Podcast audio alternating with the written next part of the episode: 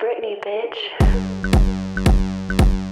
Olá, Kumbookers! Estamos aqui reunidos mais uma vez para mais um episódio do podcast do Kumbuka. Comemorem comigo, meninas! Yay! Uh!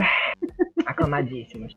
Bom, no primeiro episódio falamos sobre cultura pop, né? É, de uma forma geral. E agora vamos falar de um assunto muito relevante que é saúde mental no mundo pop. A gente sabe que muitos artistas, durante toda a sua carreira, eles estão lá dedicados para passar sua arte, para passar sua mensagem pra gente, mas pouco se fala sobre a saúde mental desses artistas. Pouco se fala sobre o papel do fã na saúde mental do artista, então hoje a gente vai conversar um pouco, né, sobre todos esses artistas que a gente consome, né, ou consumiu. A gente está aqui mesmo para conversar, ter um assunto um pouco mais sério sobre isso, já que saúde mental é um papo super em alta agora. A gente está, graças a Deus, falando muito mais sobre saúde mental, mais do que nunca. Então, é importante a gente falar sobre isso também no mundo pop. E mais uma vez eu não estou aqui sozinho, né? Estou aqui com minhas queridas amigas Li Souza. Alô, alô, planeta Terra chamando. É isso. Buscando conhecimento sempre. E com a maravilhosa Davine de Recife. Olá, eu não sou Elisângela com a frase fixa, mas a gente tá aqui. Um dia eu acho minha frase perfeita.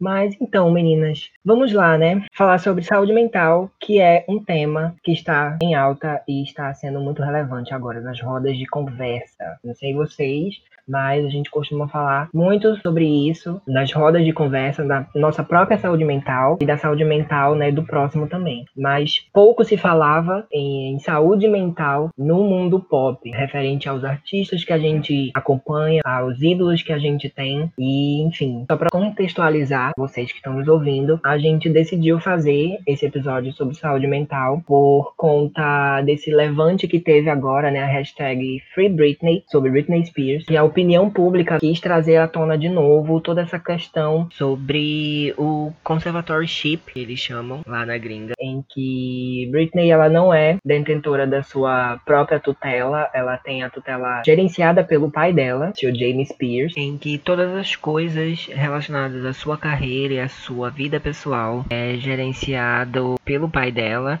e por todo um time que se ela quiser fazer qualquer coisa, tem que passar pela vistoria e ter uma autorização prévia desse time para ela poder, enfim, viver. É mais como se fosse um esquema de negócios em que eles lidam com tudo relacionado a ela, mas não parece ser em prol do, do bem-estar dela sabe? É um controle mais absoluto, assim, sobre tudo em relação à vida dela. Enfim, agora voltou à tona por conta da audiência que já aconteceu e infelizmente ela não conseguiu de volta. Para vocês entenderem bem como é que funciona isso, isso vem desde 2008, quando ela foi internada contra a própria vontade. Ela acabou perdendo a tutela dela por estar psicologicamente instável. Então, a Justiça de Los Angeles decidiu, através de audiência, passar a tutela dela para o pai, que se tornou o responsável legal por ela, não só pela pessoa dela, mas também como a persona dela como artista. Então, tudo relacionado à carreira dela e todas as coisas relacionadas à sua música, enfim, a tudo dela é gerenciado pelo pai. E agora, em 2020, tivemos uma audiência nova do caso, em que essa tutela não foi liberada para ela e continua sobre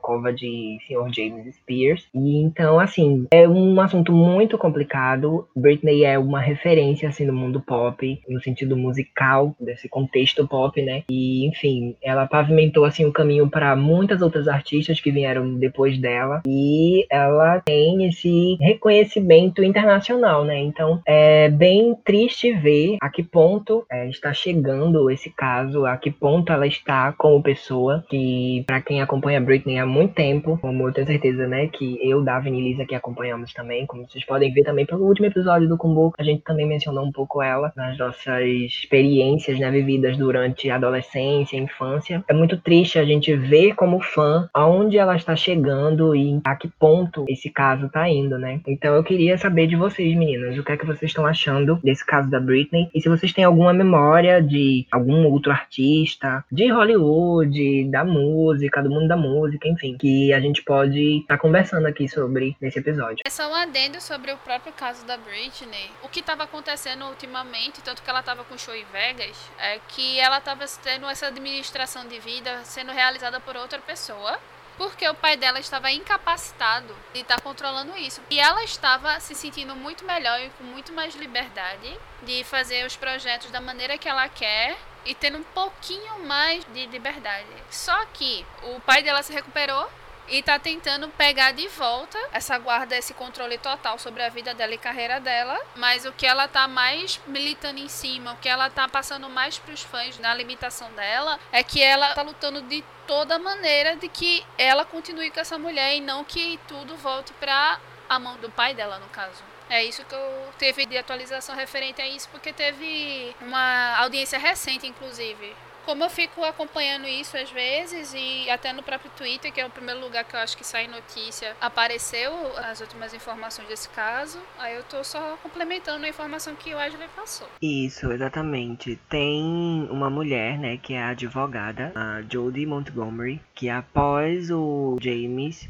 ter sido destituído dessa função de tutor dela em 2019, a Jodie tomou frente da tutela da Britney e foi aí que ela começou a ter um pouco mais de liberdade e, enfim, de poder fazer as coisas mais do jeito dela. Teria, inclusive, uma nova residência num outro lugar de Las Vegas, num outro teatro que foi super reformado para receber a nova residência dela, né? Que, enfim, a primeira, que foi a Piece of Me, fez um baita sucesso ficou por um bom tempo no ar, né? E aí depois ia ter uma nova residência que ia se chamar Domination, mas ela chegou a interromper a residência em Las Vegas por conta da doença do pai, né? Ela fez um comunicado dizendo que iria tomar conta da família, porque ela é essa pessoa muito família também. E aí você vê como é uma relação muito tênue, né, que ela tem com ele, porque a pessoa que gerencia a carreira dela e que porventura, né, faz algum algum tipo, sei lá, algum tipo de mal para ela, porque ela está indo de encontro a isso. E ele já bateu no filho dela também. É, teve toda uma coisa que dele agredindo os filhos dela. Então, assim, é uma relação muito tênue que eles têm como família e como artista empresário também, né? Que ele, por uma grande parte da carreira dela, foi empresário da Britney. Então, tinha uma outra pessoa com a tutela da Britney gerenciando, né? Enquanto o James não podia. E ela estava se sentindo um pouco mais livre em relação a ter autonomia das coisas que ela queria fazer. E ela queria manter ela como a tutora legal, para poder ter um pouco mais de liberdade. Mas de onde vem toda essa vontade da Britney ter mais voz na carreira dela? Gente, isso foi com construção assim de anos, lá no começo dos anos 90, quando Britney ainda era do clube do Mickey, ela era uma star child, né, que a gente chama, né, uma criança talento assim, desde muito nova. Depois que a gente se atende esses casos, né, de todo o caso dela por completo, depois que a gente consome isso tudo, né, toda essa gama de informações sobre ela, que a gente, como fã, a gente acha que a gente sabe tudo sobre o artista artista que a gente gosta, que a gente consome, e a gente acaba descobrindo que a gente não sabe metade, né? Uma ponta de um iceberg gigantesco que fica assim submerso sobre várias outras coisas. A Britney, ela foi moldada para ser uma artista desde sempre, desde o começo da carreira dela. E, e aprofundando na história, a gente consegue ver isso que é uma coisa que vem de anos a fio. Não é uma coisa que veio de agora, é uma coisa que sempre esteve lá, atormentando ela durante toda a carreira. Eu não tinha noção do que estava acontecendo acontecendo com a Britney nesse nível. Eu tinha visto o Instagram dela há um tempo e até tava conversando aqui em casa com minha mãe disse: a Britney tá muito estranha, né? Ela tá acabada. Assim, tipo, você nota que é alguma coisa estranha que tá acontecendo ali no, no sentido de, tipo, a forma que ela tá dançando, a forma que ela tá se comunicando com os fãs, isso não é ela. O olhar. Os posts que ela faz no Instagram são bizarríssimos. Exatamente. Assim, e aí eu digo, cara, o que é que tá acontecendo? Cadê os filhos dela? Não tinha mais foto com os filhos, não tem uma foto ou outra com o namorado assim na praia, mas você vê que não é uma coisa natural. E aí eu comecei a ficar preocupada e eu falei com vocês até sobre isso, né? A gente tava conversando sobre isso porque eu disse: "Ah, eu continuo escutando todos os dias, como se a minha adolescência estivesse durando até agora e eu continuo acompanhando ela, mas eu não tava mais acompanhando dessa forma que a gente acompanhava quando eu tava na MTV. Hoje em dia a gente tem os boletos para pagar, então fica muito difícil você acompanhar todas as coisas de todas as pessoas que você gosta. Então eu continuava consumindo todo tudo que a Britney lançava, mas não a vida dela como fã assídua como eu era na adolescência. E aí, conversando com vocês, vocês me disseram desse documentário e eu assisti e eu disse, cara, dois minutos de documentário, você já tá no lixo. Você diz assim, o que é que a gente tá financiando? Como o Daphne falou, né? A gente não sabe, a gente não tem como saber. Mas eu acho que, de uma certa forma, também tinha como saber. É. Porque os artistas que eu já seguia, como Michael Jackson, tiveram uma infância um pouco parecida, né? Porque não é Sandy Júnior que teve ali ah, o Chororó e a Noeli para cuidar daquela forma de família mesmo, com o respeito à vida deles, à vida social deles. Não teve isso. No caso da Britney, ela, a partir dos três anos, a partir do momento que eles sabiam que ela cantava e dançava bem, que ela era talentosa, ah, vamos aqui investir. Isso é um negócio. O que a Britney era, e ela continua sendo, é simplesmente um produto. Uhum. Né? Ela não é uma mulher, ela não é mãe, ela não é amiga, ela não é, não é nada. Ela só é um produto, uma coisa para ser vendável e gerar lucro para outras pessoas, porque ela não tem nem o direito de usufruir do próprio dinheiro, porque a gente está reclamando aqui que a gente está em quarentena. Uhum. Né? Algumas pessoas ainda estão,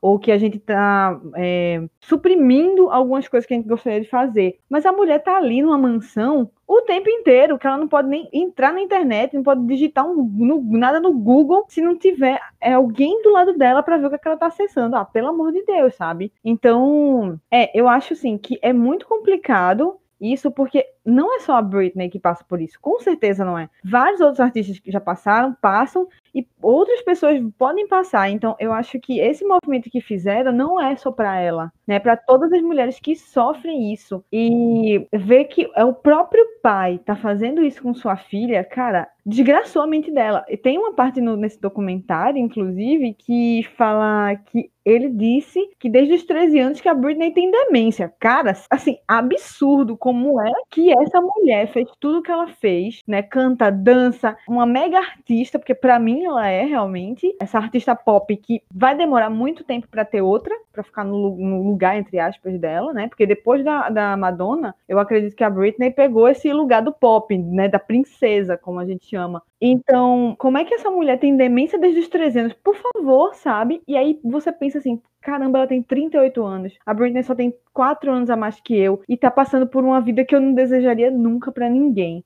Enfim, assim, é horrível você escutar a música dela, ver um vídeo dela e pensar, tô financiando que uma pessoa seja massacrada. É horrível. Enfim, eu recomendo.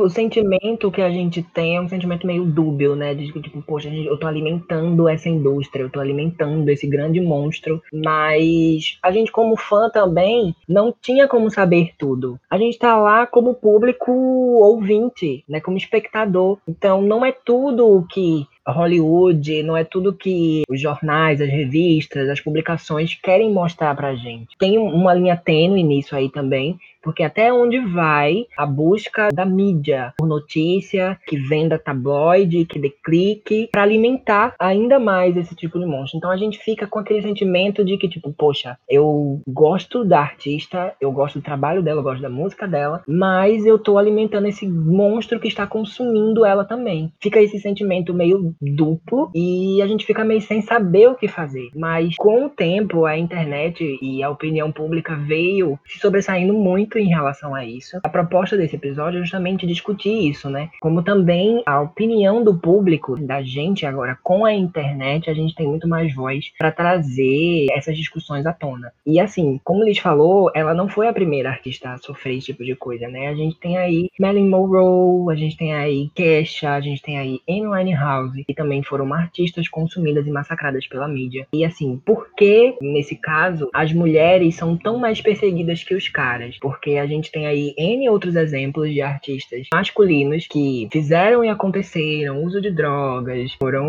taxados na polícia, enfim, e ganham o título de rockstar, né? Ah, porque o cara fez, então ele é o astro do rock, rebelde, revoltado. E quando a mulher sofre esse tipo de coisa, ela é a louca, ela é a mulher que precisa ser internada, tem que fazer uma intervenção nela, sabe? Então, até onde vai essa coisa do vamos condenar e vamos glorificar certos tipos de artistas. A mídia, ela tem um papel fundamental para muita coisa, né? A gente ama e odeia. Porque a gente tá falando aqui sobre esse caso e tal, mas a gente se preocupa, a gente tem uma responsabilidade. Mas a maior parte dos veículos, o jornalismo, ele não tem essa preocupação, infelizmente. Né? Às vezes o jornalismo consegue brilhar e fazer uma coisa incrível e fazer com que a gente enxergue a verdade dos fatos. Mas no caso da, da Britney, por exemplo, a mídia só mostrou ela como louca. Olha aí, ó, o sucesso que aqui traz. Traz isso, a loucura. Fica esbanjando dinheiro, saindo com a Paris Hilton. Veja aí, mau exemplo, a Paris Hilton. E não é bem assim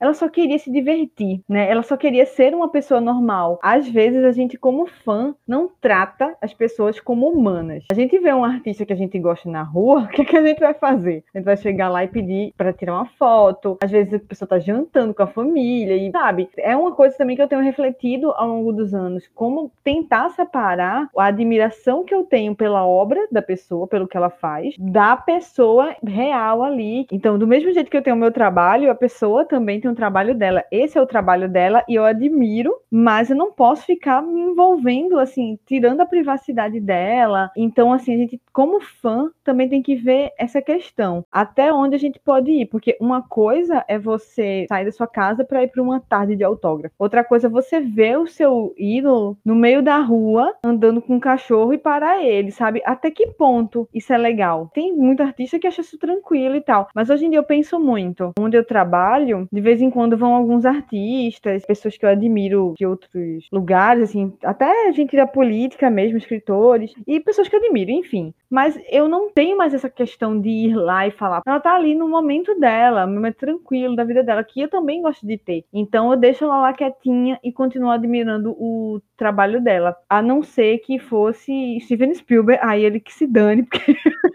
das duas, um ou ia atacar ele ou ia morrer. Mas, não, falando sério, eu acho que a gente também tem que pensar que aquilo é um trabalho dele, né? Ou dela. E que tem um ser humano por trás daquilo ali. Né? Exatamente. É a gente que toma isso. Os fãs, na verdade, tomam essa privacidade dos nossos ídolos. Mas também não há um ponto de contrapartida dos artistas que buscam isso também. Vocês também não acham que também tem esse porém? Porque assim, aquele negócio, você se propor a fazer uma coisa que vai lhe expor, você também tem um pouco de noção de que isso pode acarretar num, num, num, impacto diretamente na sua privacidade. Vocês não acham isso também? Não? não, claro. Só que assim, a gente tem que ver até onde vai o nosso direito como fã. Não, isso aí eu, eu não tô discordando desse ponto. Uhum. Eu tô falando que é uma coisa que você uhum. pode perder. A partir do momento que você se propõe a ser tão grandioso assim, você meio que tem uma noção. É nessa parte aqui onde tem esse desequilíbrio, principalmente no caso da Britney, no caso do Macaulay Culkin, de coisas relacionadas às crianças, uhum. assim. É uma coisa que os pais, por eles, eles estão um pouco se fudendo pro futuro da criança quando eles fazem isso. Eles não vão ter controle total sobre a questão da criança e de como ela vai absorver esse impacto na falta de privacidade ou de desenvolvimento natural Sim. dela. Sim. Macaulay Culkin, ele pediu emancipação sendo muito, muito jovem, porque ele já tinha uma, uma idade suficiente para ter uma noção que ele estava sendo exploradíssimo. E não havia nenhum tipo de condição psicológica para ele dele se deixar ser, nesse nível ser explorado dessa maneira. Ainda bem que ele tá saudável demais, inclusive hoje em dia. Mas tem vezes que a questão é irreparável. Principalmente uhum. para quem não teve essa escolha. De eu vou abdicar da minha privacidade, vou abdicar do meu fluxo normal de vida. Mas tem gente que escolhe isso para si e tem outros que não. Aí às vezes eu posso cogitar isso, que a gente também tem essa limitação de ter esse respeito pelo espaço do artista, mas também tem vezes que transcende isso. Por exemplo, Liz, hoje em dia ela observa de longe, isso aqui. Eu não consigo parar de olhar para a pessoa. Eu dou tchauzinho, por exemplo, na questão do Lucas Silveira, eu já vi, eu andando em São Paulo, o Lucas andando com a Sky, eu achando uma cena totalmente bonitinha, muito fofinha, mas eu não me aproximei de maneira nenhuma, porque, pô, é um momento de pai e filha, tem uma criança envolvida, ele deve lidar com esse tipo de situação muitas vezes, mas eu acho que não me cabia a me meter naquilo. Eu fiquei admirando de longe, só isso. Tem essa coisa, né, de você saber o seu lugar como fã e saber também como agir. A gente sabe que o artista tá ali, é o artista que a gente idolatra, que a gente adora, que a gente ouve a música, que a gente assiste o vídeo, mas a gente tem que saber o nosso local de fã, entender que eles também estão ali como seres humanos, eles estão no momento deles de vida normal, em que eles não estão com o microfone na mão, que eles não estão em cima do palco, que eles não estão na tela da televisão. E tem que haver esse bom senso, né? da gente como fã de não atrapalhar esse momento. Queria continuar aqui com o papo e eu queria saber se vocês têm algum outro exemplo assim tão marcante como esse da Britney. Lógico que na história de Hollywood, no mundo da música, a gente tem vários exemplos, mas eu queria saber se vocês têm alguma lembrança de outros artistas assim que a mídia os consumiu a ponto assim deles terem totalmente a privacidade deles invadida. Para mim, a pessoa de referência era o Michael Jackson, né? Pra mim sempre vai ser, porque quando eu era criança, a gente assistia muitos documentários sobre a vida dele e tava muito exposto ali para todo mundo que o pai do Michael Jackson, ele batia nele, batia nos irmãos dele, mas principalmente nele, que sempre se destacou, né? Que era o que sempre dançava melhor, que cantava e tinha uma voz incrível. Hoje você pode pegar qualquer música do Michael Jackson desde criança, você sabe que é ele. A diferença, na verdade, foi que ao longo do tempo, o Michael, ele foi ganhando autonomia no trabalho dele. Chegou um momento que o pai dele não podia mais se meter, mas isso acarretou em outros problemas. Dizem, né, que se envolveu com coisas erradas, questão de pedofilia, foi para a justiça por vários motivos. Psicologicamente, a questão da doença dele, do casamento, dos filhos, tudo o que o Michael passou, você conseguia ver lá atrás, era por causa da família, né? Então, Freud aqui, né, gente? Mas é bem isso, a gente consegue ver, dividir isso. A sorte, como eu falei, do Michael é que ele teve autonomia na carreira dele. Ele dirigia os clipes, ele fazia coreografia, ele montava o próprio show, ele escrevia as letras, a maior parte, chamava os artistas que ele queria, porque ele tinha uma grana boa e dava para chamar uma galera para trabalhar com ele. Não teve essa questão de guarda, mas ele foi muito massacrado. Até hoje em dia, você entrando no Reddit, por exemplo, tem muita coisa. Tem gente que não acredita que ele morreu, tem gente que fica falando a doença dele, na verdade, era porque ele queria ser ser branco, essas questões de racismo, e que, na verdade, deveria ter sido muito mais explorada de uma certa forma boa pra gente, né? Aprender sobre racismo, sobre alienação parental, sobre tantas coisas ali naquela época que a gente meio que deixou passar. A gente precisou ver um monte de gente se destruindo, um monte de artista morrendo por causa da mídia, por causa da família, por causa dos fãs que não deram suporte, porque também, volto a dizer, fãs às vezes também matam seus ídolos. Verdade. Aí depois a gente fica se lamentando, ah, fulano morreu com 27 anos. Gente, ele não fez nada para essa pessoa. Tava lá todo mundo vendo, por exemplo, a, Amy Winehouse se acabando por causa de um cara, se drogando loucamente e a gente achando bonito. Uhum. Em alguns momentos, o fã acaba dando palco para isso. Sim, eu concordo. Porque, por exemplo, quanto mais triste o álbum, mais ela tava se ferrando. E a gente tava achando ótimo que aquele álbum tava muito triste, tá ligado? Pela grandiosidade da obra. Então, assim, eu não tô dizendo que eu também não acho bom que aquele Back to Black é um álbum incrível.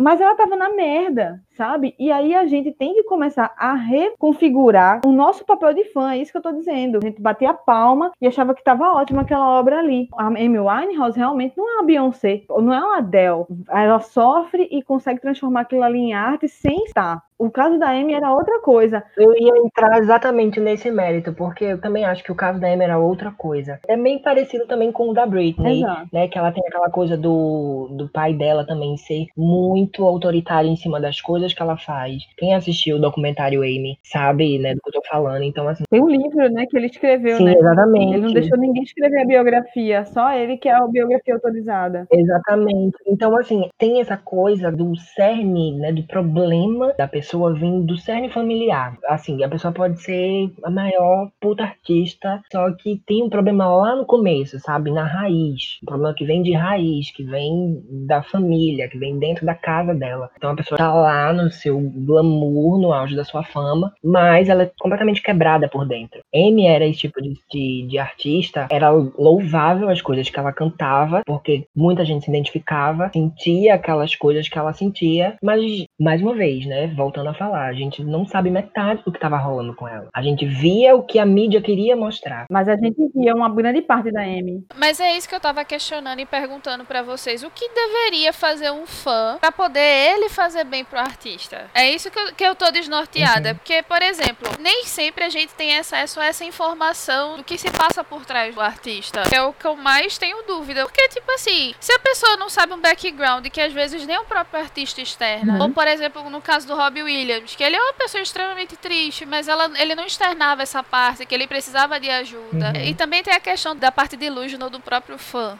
de ele, por exemplo, ai meu Deus, essa música aqui pode ser um alerta de que ele está pedindo ajuda por alguma coisa. Sim. Mas ao mesmo tempo pode não ser nada e você está interpretando isso uhum, e já está uhum. construindo uhum. uma estrutura de coisa que pode ser utilizada para a mídia para destruir a imagem do artista. Você entendeu? É tipo, é tanta coisa para você como fã ter de responsabilidade, mas ao mesmo tempo não é responsabilidade sua, porque você só está consumindo o que ele produziu. Entendeu? Sim, sim. É nessa parte que eu tô confusa. Porque tem a parte da mídia, tem a parte que a gente absorveu, que a mídia botou e controlou, mas ao mesmo tempo a gente pode ser abusivo porque só querer falar com fulano que fez a música tal. Eu, como fã, nessa conversa, eu estou perdidíssima sobre o que fazer em relação a ser fã de alguém. É isso que eu questionei, mas. Então, eu acho que não tem uma regra assim sobre o que fazer, mas é ter pelo menos uma noção, porque a pessoa ela vai dar algum indício. Pode ser na letra de uma música, pode ser numa entrevista que a pessoa dê, que você vê que a pessoa não tá tão bem, sabe? Alguma coisa assim do tipo, algum sinal que você vê, tipo, olha, isso aqui não tá bem. Então, tipo, você já fica num alerta. Mas realmente eu entendo esse, esse lado que Davini tá querendo dizer, porque a gente tá num local de fã, a gente tá num local muito distante. A gente tá num local em que a gente não consegue alcançar o ídolo da gente, né? Porque ele tá nesse patamar de ídolo. E a gente tá aqui como um reles mortal, apenas, enfim, consumindo e idolatrando, né? A tua que chama de ídolo, a coisa que ele faz. Então, mas é uma coisa da gente ter também e perceber os sinais que o artista tá dando em relação a esse tipo de coisas. Porque Amy deu vários sinais, Britney deu vários sinais. Principalmente, é, eu queria até deixar aqui um momento muito emblemático de um dos documentários da Britney, que é o Britney for the Record, em que ela tá na era Circles e tá gravando o, o clipe de Womanizer, que ela queria fazer de um jeito o clipe. Tem uma hora que ela fala: Olha, eu queria que fosse do meu jeito pelo menos uma vez. Aí a produção dela fala: Ah, mas sempre é do seu jeito. Ela, não, nunca é do meu jeito. E a galera dá uma risada e, tipo, passa aquilo ali, sabe? Então há indícios de que as coisas não estão bem. E a gente, como fã, se a gente gosta mesmo da pessoa e quer o bem do, do, artista, quer ver o artista bem, a gente tem que se atentar a isso. Antigamente a gente não tinha tanto esse poder, porque não tinha onde a gente intervir pelo artista nesse sentido. Agora com a internet a gente tem muito mais voz. Não é à toa que tá aí o movimento Free Britney, foi um levante assim mundial em prol da Britney Spears, sabe? Na época que a Amy fez o, a última turnê dela, né, em vida, teve uma amiga minha que chegou aí ao show daqui de Recife, da turnê dela. Ela foi no show, mas assim que a Amy subiu no palco, ela disse, porra, a Amy vai morrer. E meses depois aconteceu o falecimento dela. Então, assim, esse tipo de coisa, de você ter uma, um pouco da noção, por mais que a gente saiba mínimo, mas a gente quando é fã, eu pelo menos, quando eu sou fã de alguém, ou eu sinto, assim, alguma verdade, alguma coisa, quando eu escuto uma música, quando eu vejo, sei lá, uma atuação, eu me arrepio e eu sinto, sabe? Eu me identifico com a pessoa. E eu vou lá para saber mais da pessoa. Não naquela coisa de tipo, ai, a pessoa louca, desvairada por X artista. Mas assim, de você se identificar mesmo com a pessoa e dizer, poxa, você enxergar, além do artista, o ser humano. Pelo menos para mim, é um jeito mais saudável de consumir os artistas, de consumir os cantores, enfim. E você tentar ir atrás da pessoa, não naquela forma obsessiva de, meu Deus, preciso saber de tudo sobre ele. Não, sabe? É de você se identificar com a pessoa eu, agora, com né, o K-pop, depois que o K-pop entrou na minha vida, eu tive muito mais noção do que é isso, sabe? Do que é você se identificar não só com que o CD que o artista lançou, com a música que o artista lançou, ou com o personagem que ele entregou no filme ou na série. Ir lá, mas se identificar com ele como pessoa, não só pelo que ele fez. Nesse sentido todo, eu acho que a gente consegue sentir, sabe? Quando a gente é muito fã de alguém, quando a gente gosta muito de uma pessoa, É como a gente se sentisse amigo dela. A gente sente uma proximidade do artista como ele se fosse íntimo, sabe? Por exemplo, a Katy Perry lançou agora o álbum Smile, em que as três primeiras músicas que abrem o álbum são sobre chorar, sabe? Chorar na balada, chorar depois para se divertir agora, mas depois voltar para a realidade. E isso falou muito comigo. Não sei se vocês estão conseguindo me entender. Quando você sente que a arte do artista começa a te tocar de um jeito que vai muito além da música batidão, boa para dançar na balada, ou boa para fazer uma faxina, ou boa para escutar para relaxar, o que o artista faz te toca além do, do superficial, além do que tá ali para ser só. E é isso, eu acho que a gente consegue sentir uma coisa de identificação com um ser humano por trás da obra que ele faz. E é nesse sentido que eu acho que a gente consegue sentir os indícios que eles vão dar,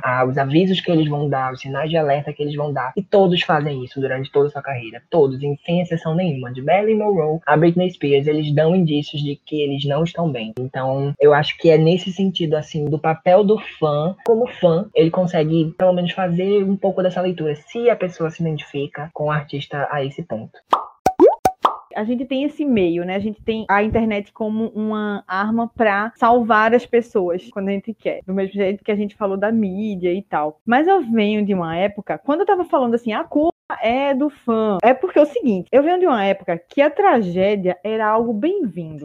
Quando eu escutava Kurt Cobain tocando, e eu acho também que é cultural, é cultural dessa indústria, né? Exato. né? De tipo, ai, é trágico o artista do rock que se envolvia em sexo, drogas e rock and roll, ele findar, morrer jovem, die young, sabe? Essa cultura do die young, de morrer jovem. Jovem, bonito e talentoso, né? Sim, sim. Então, Kurt foi, acho que, o primeiro artista que eu comecei a amá-lo depois que ele morreu. E aí, na minha mente de adolescente, eu tinha 13 anos, né? Tava começando a ouvir mais rock e tal. E aquilo ali, eu já nessa época eu já sentia muitas dores do mundo. Só não tinha nome para elas. Então eu buscava através das músicas. E aí o Kurt me entendia. Eu escutava o Alice in Chains, meu Deus, o Alice in Chains me entende. Só que todos eles lindos, maravilhosos, talentosíssimos, escreviam letras maravilhosas também, se drogavam loucamente. Eu não cheguei nesse nível porque eles já eram minha ponte para esse outro lado, sabe, da minha revolta. Na verdade, me senti compreendida médio. Eu acho que eu não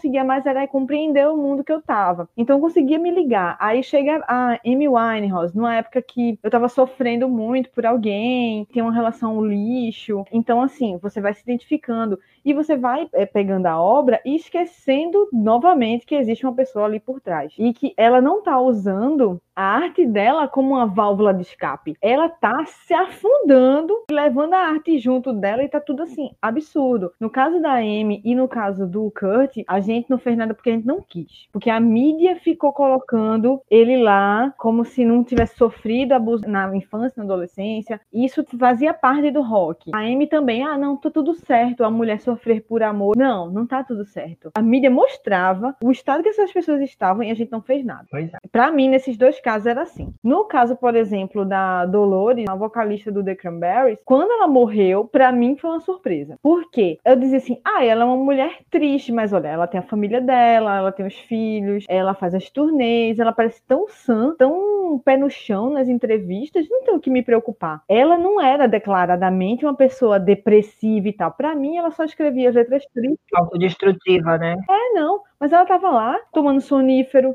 tomando é, um monte de droga que é facilmente vendida em farmácia, qualquer pessoa tem acesso, e se matou assim, aos pouquinhos, foi misturando, misturando, misturando, chegou o momento que encontraram ela morta de overdose dessas coisas que a gente encontra na farmácia. E a gente não sabia que era desse jeito a vida dela, que ela ficava tomando remédio para dormir, todo mundo tranquilo, a pessoa tem insônia, toma um remédio para dormir, aí toma um energético para ficar acordado, mas isso mata as pessoas também. Isso mostrava que ela não estava bem e que ela tinha um quadro de depressão absurdo, ela não se tratava, não ia no psicólogo, no terapeuta, ela não vinha dessa época. E a gente não via, porque no caso dela, a gente realmente não tinha como ajudá-la tanto como público, porque não se falava nisso na mídia. Era uma coisa guardada. Mas no caso da Amy e do Kurt, né, que são os que eu realmente segui, segui assim, né, porque o Kurt morreu em 94, eu tinha seis anos. Nesse caso, como eu falei, a gente tinha como saber e tudo mais. Sofrimento é bom até a página 20. E quando ele realmente se torna uma arte e a gente consegue consegue expurgar isso da vida da gente através disso, como a Alanis Morissette, por exemplo. Ela teve realmente um quadro de depressão e tudo mais, o que ajudou ela foi a própria arte. Mas ela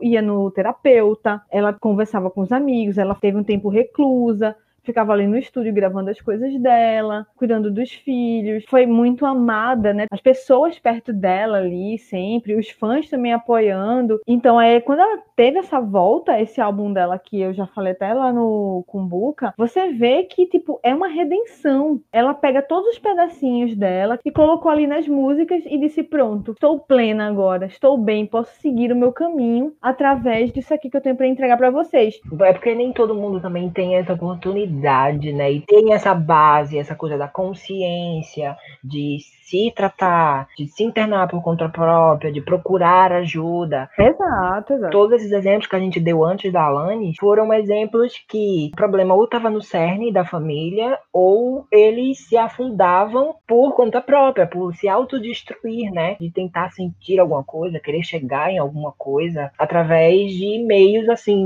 não recomendáveis. O Kurt ele sempre teve isso como característica própria dele, de sempre ser o depressivo, ser sempre cantar o choro dele. Porque ele deveria se lamentar e chorar e externar como uma coisa ruim. Ele fazia isso através da música dele. Aí teve a questão da Courtney, a questão de outros membros da banda dele. A única pessoa que foi mais good vibes, assim, que, que conseguiu sair dessa áurea do Nirvana depois que, que a, a banda acabou e depois do suicídio dele foi o Dave Grohl também. Uhum. Mas tem gente que infelizmente são tragédias anunciadas. É Não tem muito o que fazer. Não tem fã suficiente que acuda acuda. Não tem amigo que vá socorrer e tirar da fossa, entendeu?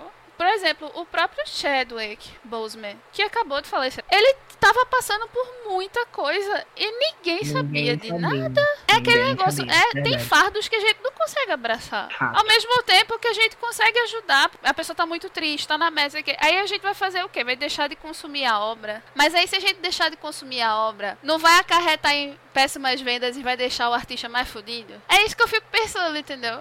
Sim, sim. Acabou o programa.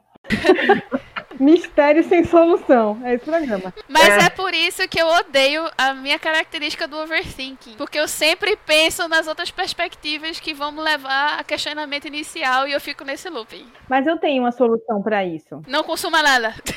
Muito pelo contrário.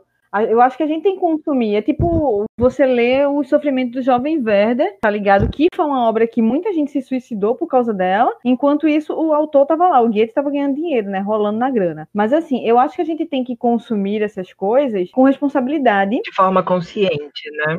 É, exatamente. Essa responsabilidade que a gente tem com os amigos da gente, com a família, que a gente tenta ter com, consigo mesmo, de conversar sobre as coisas, a gente tem que estender isso para todas as outras, todas as outras nuances da vida, inclusive os nossos artistas, porque eles são importantes, eles que dão aquele grito de quando a gente está sofrendo, seja por alguém, seja por questões diversas, seja nos momentos alegres, eles é que traduzem a vida da gente através da arte. Então a gente tem que cuidar deles. A solução para tudo é é a responsabilidade que a gente vai ter com as outras pessoas. De que se ele tá falando aquilo ali, é uma forma dele extravasar. E a gente vai consumir aquilo extravasando também. Porque a gente fica no banheiro, no chuveiro, gritando, né? As músicas dos artistas que a gente gosta, como uma, uma libertação. Então, para que essa libertação ela continue acontecendo e que a arte seja um método terapêutico da sociedade, começou a militância. Vamos lá, e lá vamos nós. Para que a arte continue sendo uma ferramenta terapêutica para a sociedade, a gente precisa cuidar um dos outros outros. Para mim, essa é a solução. Até porque a intenção sempre vai ser boa, né? Eles sempre vão querer lá falar ou cantar uma verdade deles, ou mostrar uma verdade deles. Sim. Enfim, a intenção do artista sempre vai ser boa. É sempre, né, retratar uma arte. E a gente tá aqui para se identificar com ela, mas também consumir de forma consciente. Agora, mais do que nunca, a gente tem noção sobre saúde mental. A gente tem noção de quanto isso é importante, tanto pra gente quanto para quem a gente gosta, tanto pro artista que a gente consome. A gente pegou exemplos antigos de né, décadas atrás, mas agora a gente já está vacinado sobre esse tipo de coisa, porque a gente já teve vários exemplos e tem mais consciência de quanto saúde mental é importante. Antigamente não se falava sobre isso. A gente tem uma noção de que a gente pode fazer de um jeito diferente e preservar isso.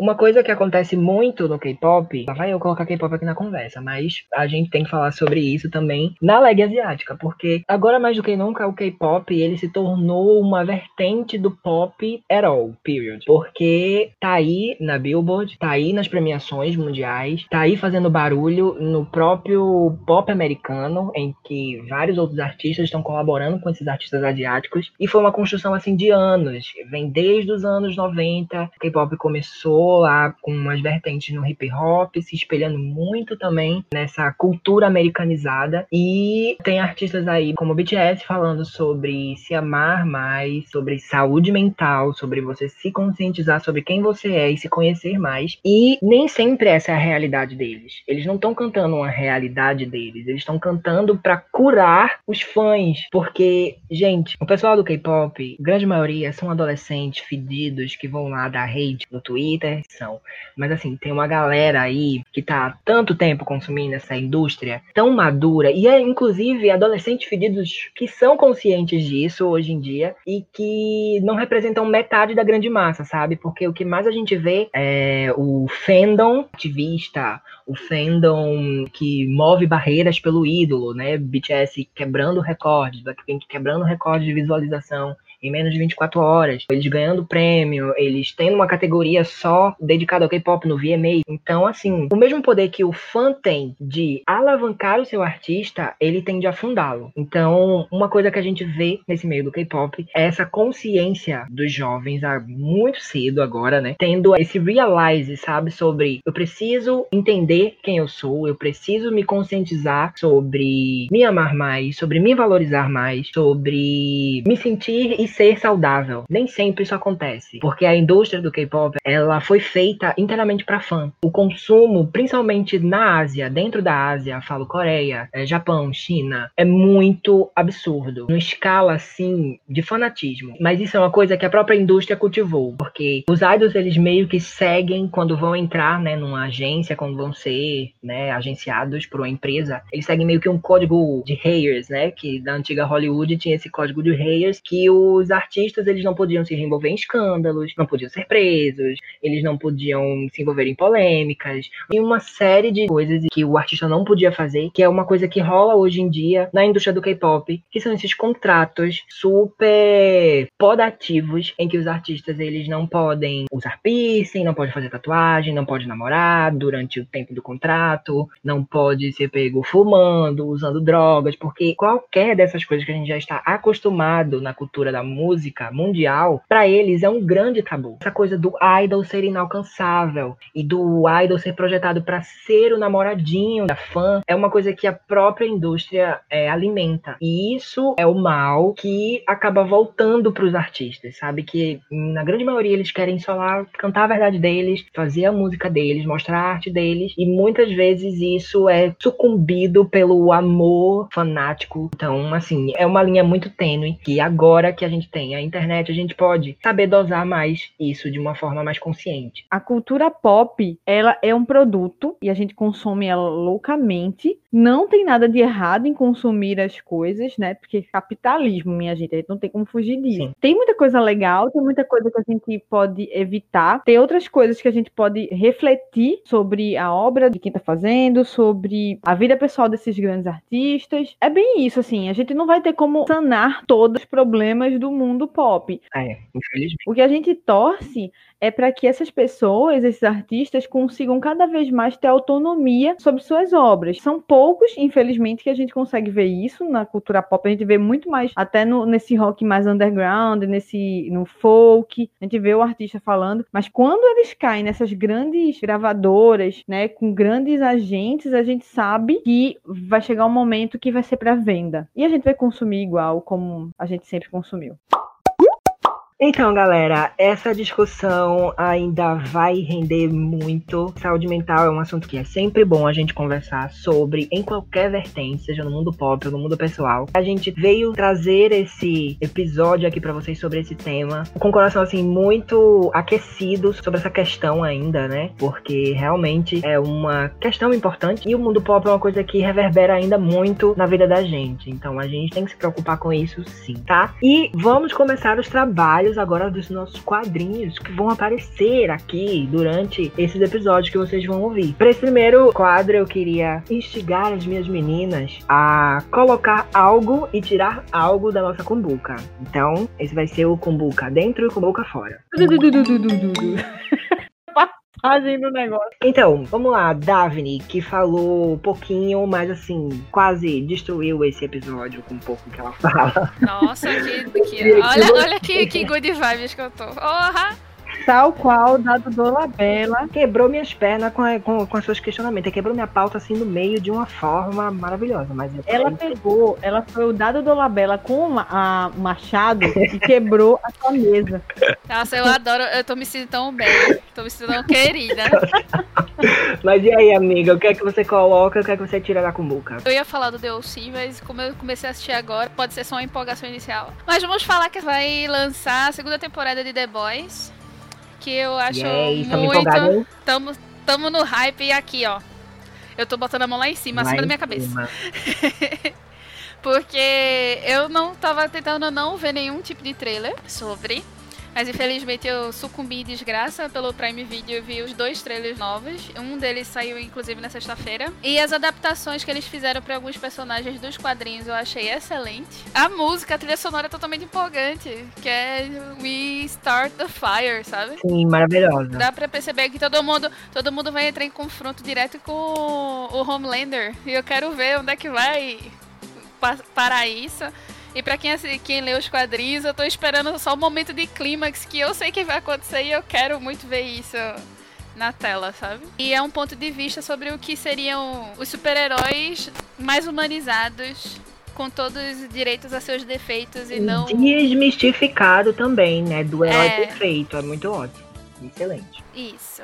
E que eu tiro da minha cumbuca, o próprio falecimento do Chadwick foi já muito ruim. Na questão dele não ter exposto o que aconteceu na, questão da saúde dele. É uma pena. E por que ele manteve isso escondido. Pra justamente ele não virar aquele fardo da indústria de não dizer de simplesmente, ai, fulano tá doente, ele não pode trabalhar, ele não vai ter capacidade de fazer o, que ele fez ou deixou de fazer. E aí, o, um dos últimos filmes que ele fez, e ele tava já um pouquinho mais debilitado, foi um com Spike Lee. E o pessoal está querendo culpar o próprio Spike Lee, o que não faz sentido nenhum. Pois é. Entendeu?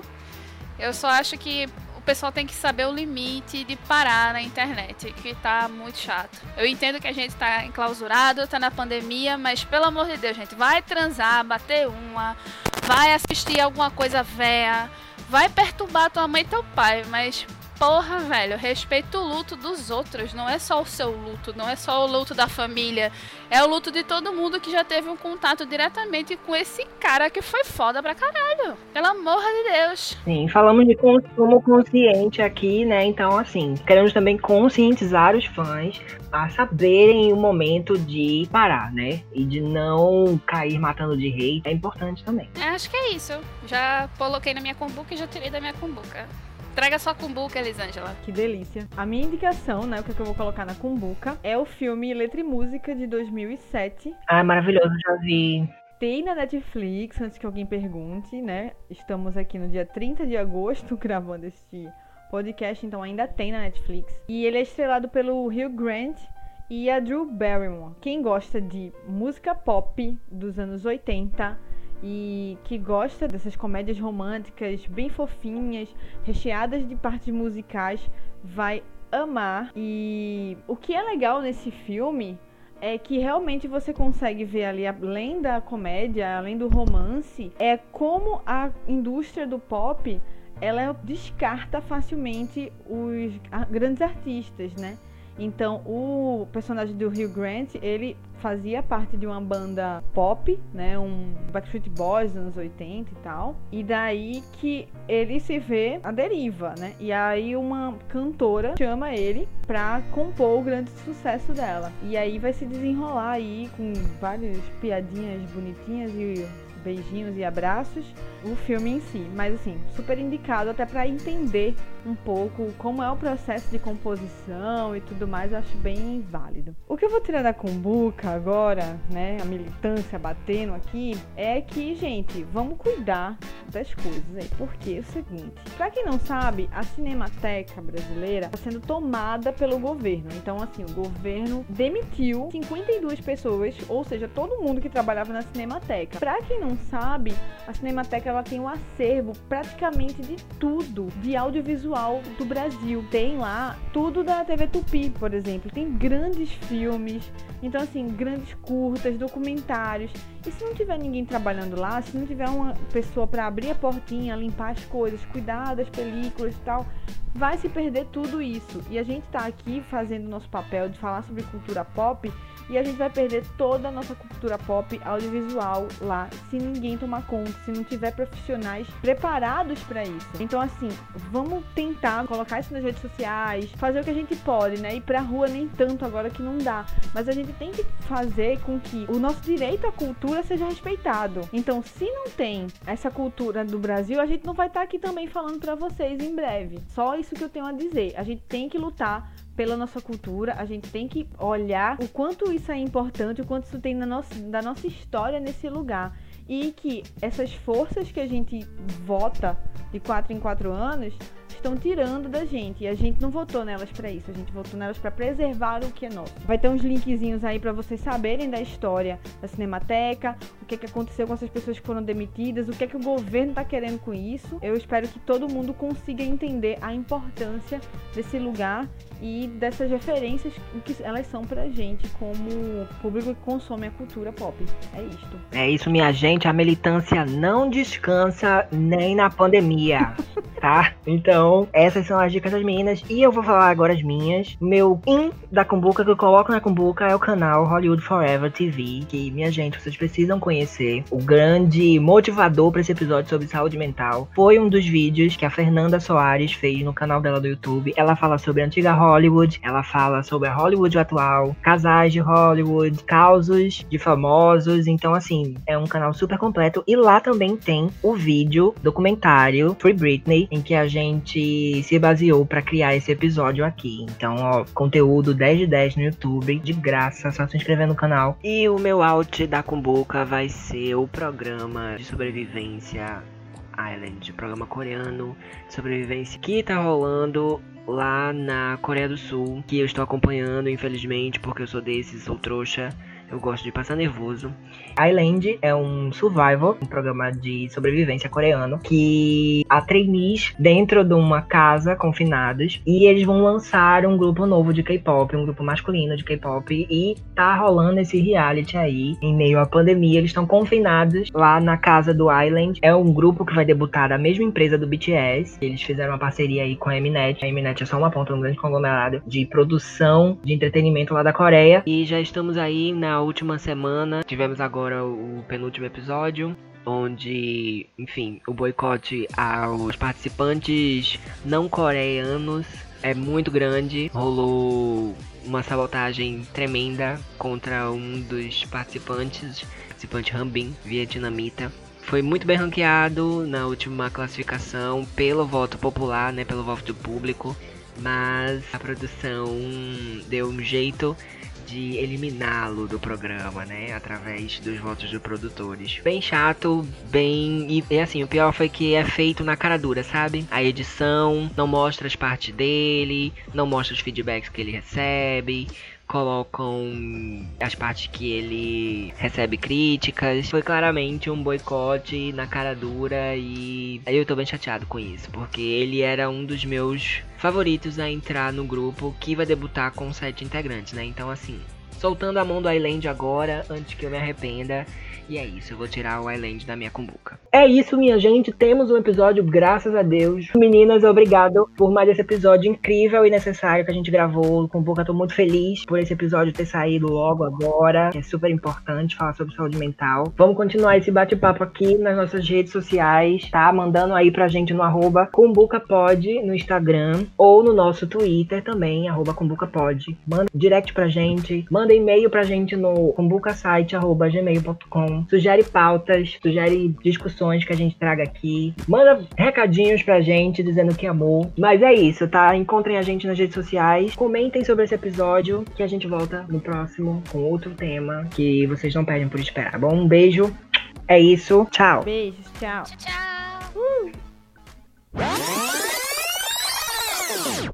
Menina, eu falei, viu? Minha nossa.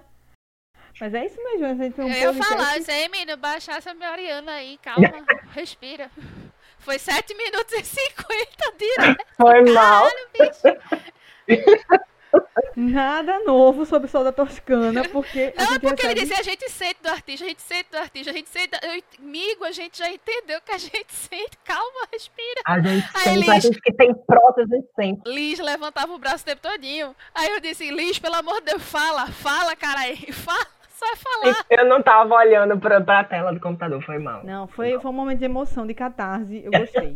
é isso, eu gosto, eu gosto disso. A gente fez um podcast pra isso, inclusive, né?